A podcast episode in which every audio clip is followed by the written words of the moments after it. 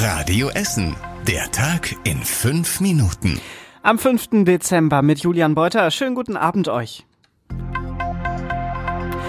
Der Cyberangriff auf die Uni Duisburg-Essen bereitet Studis und Beschäftigten wohl noch monatelang Probleme. Vorletztes Wochenende haben sich Cyberkriminelle Zugang zu den Servern der Uni verschafft und sie haben diese Daten darauf verschlüsselt und wollen jetzt Lösegeld, um das wieder freizugeben. Im Gespräch mit Radio Essen sagt Direktorin Barbara Albert dazu. Das Gefühl bei mir ist Empörung, denn das ist ein krimineller Akt und ich kann nicht verstehen, wie man ausgerechnet Bildungseinrichtungen, die so eine Verantwortung haben, angreift und junge Menschen in ihrer Entwicklung behindert. Die Uni guckt jetzt weiterhin, was alles von diesem Angriff betroffen ist und die neue Webseite wird gleichzeitig weiter aufgebaut und auch die Mailadressen werden nach und nach erneuert.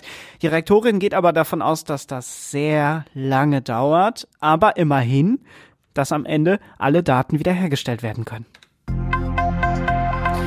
Der Verkehrsverbund Rhein-Ruhr hat seine Entscheidung über das 49-Euro-Ticket für uns im Ruhrgebiet erstmal verschoben. Das hat der Verwaltungsrat beschlossen, denn die Rahmenbedingungen sind im Verwaltungsrat noch nicht klar genug. Damit ist vor allem die Finanzierung dieses Tickets gemeint. 49 Euro ist ein bisschen weniger als das, was wir jetzt schon für das Ticket 2000 oder das Schokoticket oder wie sie alle heißen bezahlen und dementsprechend haben sie Angst vor einem Einnahmeverlust von rund 500 Millionen Euro. Eigentlich wollte der VRR das Ticket übermorgen auf den Weg bringen. Das wird wohl erst jetzt im Januar was. Das Statistische Landesamt hat Bilanz gezogen, wie viele Menschen bei uns in Essen letztes Jahr an Corona gestorben sind. 453 Menschen. Das sind etwas mehr als noch 2020. Und weil diese Todesfälle, aber auch die Pandemie generell einiges in uns ausgelöst haben, ich zum Beispiel fühle mich in Menschenmengen immer noch sehr unwohl, gibt es in Essen bald einen Nachdenkplatz zur Corona-Pandemie. Da sollen wir halt darüber nachdenken, was die Corona-Pandemie mit uns gemacht hat und wir sollen sie auch verarbeiten können. Auf einer Wiese an der Frintropper Straße zwischen dem Bertha Krupp Krankenhaus und dem Kindergarten St. Franziskus soll ein Kunstwerk aufgebaut werden. Es handelt sich also um eine mehrere Meter lange Krankentrage aus Metall, die ist fest im Boden verankert und wir dürfen uns darauf setzen oder sogar hinlegen und an dem Ort sollen die Menschen das Erlebte in der Pandemie verarbeiten und reflektieren, sagt der Künstler. Der Nikolaus und einige Superhelden haben sich heute vom Dach des Elisabeth Krankenhauses in Huttrop abgeseilt. Mit der Aktion haben sechs als Superhelden verkleidete Höhenretter der Essener Feuerwehr und ein als Nikolaus verkleideter Krankenpfleger die Kinder im Krankenhaus überrascht. Und diese Kletterer, die waren mit vollem Herzblut dabei. Und ich habe gesagt, ich bin sofort dabei. Ich bin bei sowas immer sofort zu haben. Also Kinderaugen sind, glaube ich, das Beste, was man momentan kriegen kann, wenn die lachen.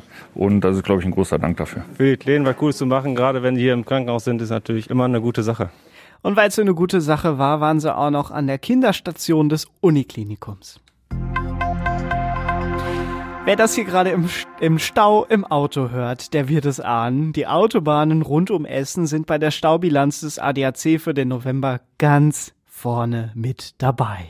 Zwei der vier Autobahnen mit über 1000 Staus im November sind die A40 und die A42. Auf der 40 hat der ADAC knapp 1300 Staus gezählt.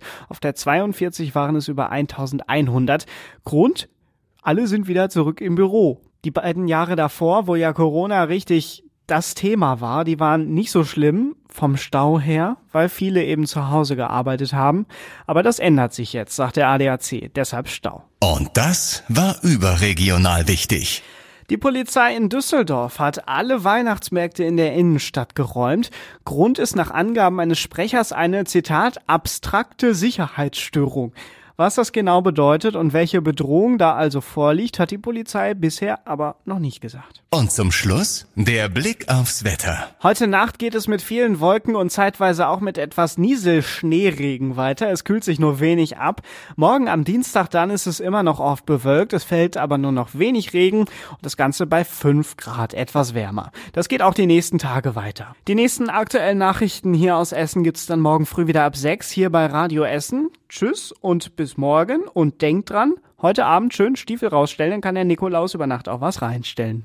Das war der Tag in fünf Minuten. Diesen und alle weiteren Radio Essen Podcasts findet ihr auf radioessen.de und überall da, wo es Podcasts gibt.